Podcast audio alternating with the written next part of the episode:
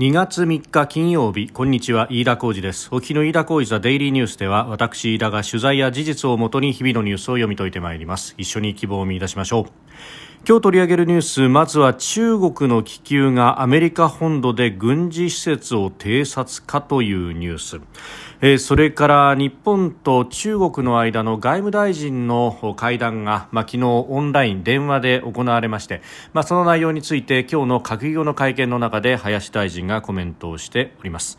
でさらに法務大臣の諮問機関であります法制審、えー、で、うん強制性交罪についての改正の素案というものが出てまいりました。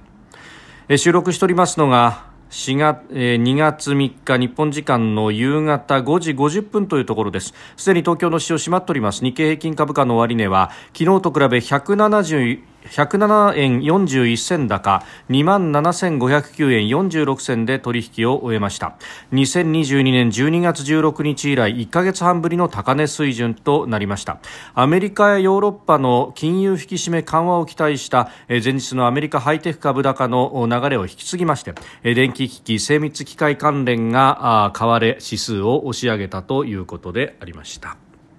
まずはアメリカ本土上空に中国のものとみられる偵察気球が、えー、飛来したというニュースであります。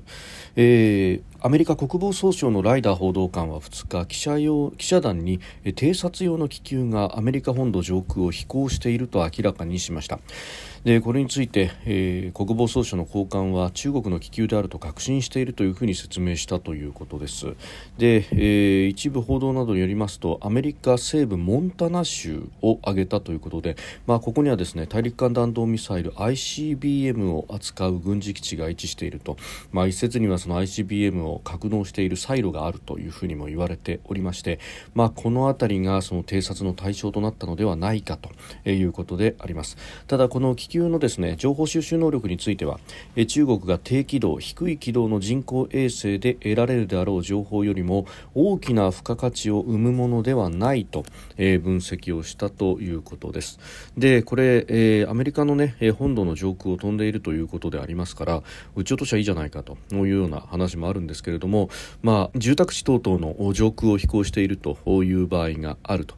えー、いうことで、まあ、あのモンタナ州の、まあ、人口が少ないエリアの上空を飛行した際に撃墜を検討したということではありますけれども、えー、一般市民へのリスクを排除できないということで、えー、見送ったと、え監視を続けたということであります。まあ、これが本当に中国のものかどうなのか、またただ、アメリカがですねこうした表に出してくるということでありますので、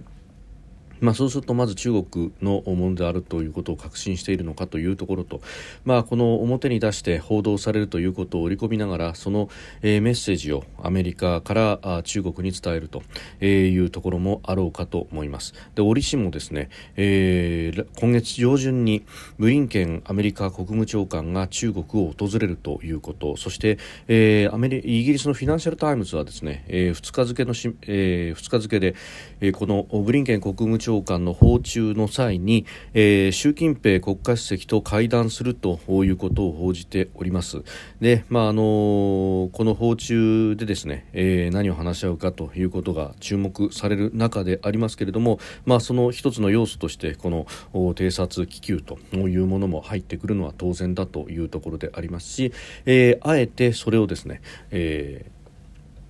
オープンにしたと。見えてるんだぞと。ちゃんと把握してるんだぞというところまで、え、明らかにするという、まあ、行動する形での抑止力というような意味でも、え、これはメッセージ性の強い、えー情報の公開の仕方になっております。まあ、あのその後ですね、えー、王毅中国外交担当トップあるいは秦剛外相とも会う見込みだということですけれども、えー、この訪問はですね今週末というふうに言われております5日から6日にかけてと、えー、いうことが言われておりますので、まあ、その直前に、えー、まずボールを投げたという形になっております。でまあこの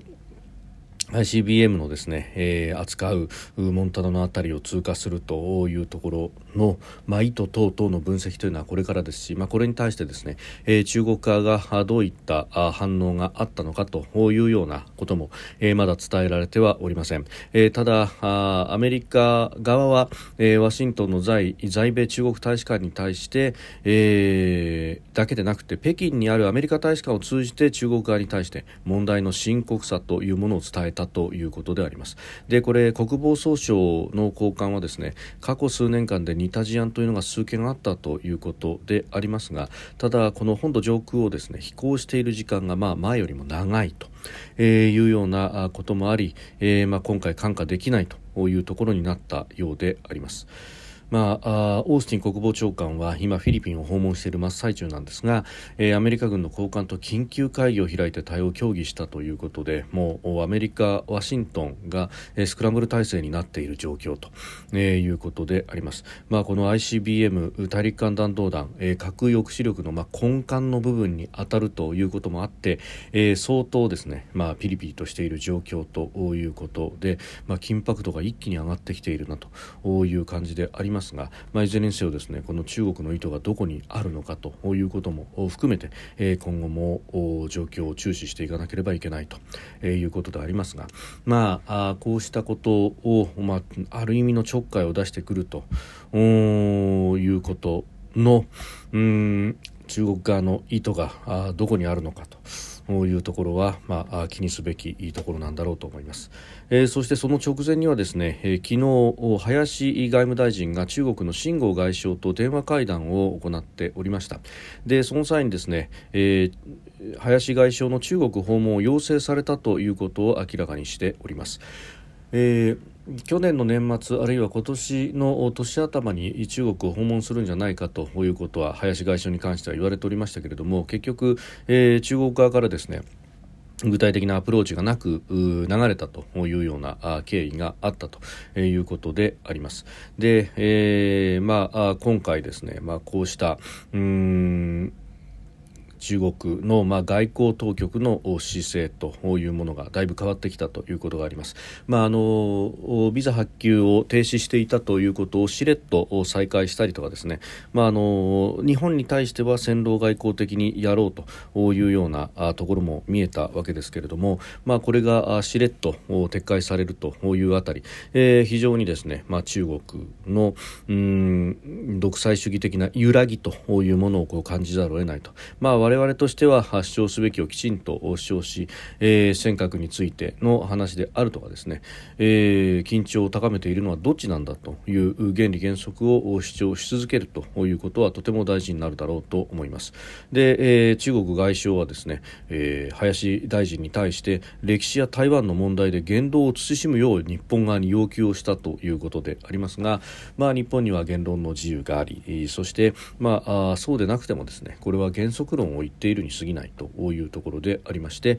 まあ、特に尖閣に関しては我が国の固有の領土であるし台湾問題は即日本有事になりうるというそこの危機感そしてそのエスカレーションをですね我々が意図的に起こすということではなく我々の意図に関係なく中国が起こす可能性があるからこそ備えなければいけないということでこれを言動を慎むであるとかいうふうに言われるというのは甚だ侵害であると。であるならば中国側がきちっとしたうん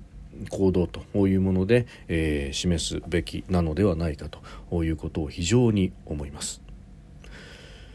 えー、それからですね今日法務大臣の諮問機関であります法制審議会の部会が、えー、1月に示された試案をベースとしまして、えー、刑法の性犯罪についての改正を議論をしそして、えー、骨子案をまとめて、えー、これを公表いたしました。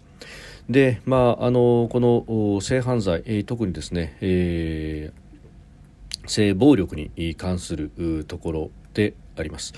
えー、強姦あるいは強制性交あるいは準強制性交というところに関して、えー構成要件となる行為を、まあ、8事例、えー、出すという形で具体的な行為を例示をしました、まあ、いずれもですね同意しない意思を形成し表明しもしくは全うすることが困難な状態にさせて、えー、成功をした場合というふうに規定して。でその具体的な例として暴行または脅迫であるとか心身に障害を生じさせることであるとかあるいはアルコールまたは薬物の摂取睡眠その他意識が明瞭でない状態拒絶するいとまを与えない、えー、予想と異なる事態に直面させ恐怖させあるいは驚愕させる。いわゆるフリーズ状態にさせる。それから虐待に起因する心理的反応を生じさせる。そして経済的または社会的関係上の地位に基づく影響力によって受ける不利益を憂慮させると。うんいうことで、まあ、あのこの8つ目のですね、えー、経済的または社会的関係上の地位に基づく影響力によってというあたりが、まあ、職場の上司であるとかあるいは教師と教え子の関係コーチと教え子の関係等々ということを利用した性暴力というところを、まあ、包摂したということであります、えー、そして、まあ、議論になっていたところの一つとして性交同意年齢についてこれを13歳から16歳、まあ、中学卒業程度まで引き上げるということで、えー、コシアンではそれを載せたとで13歳から15歳に関しては5歳以上年の離れた年上との行為者の場合のみに適用されるという形に、まあ、したということであります。まあ、これはあの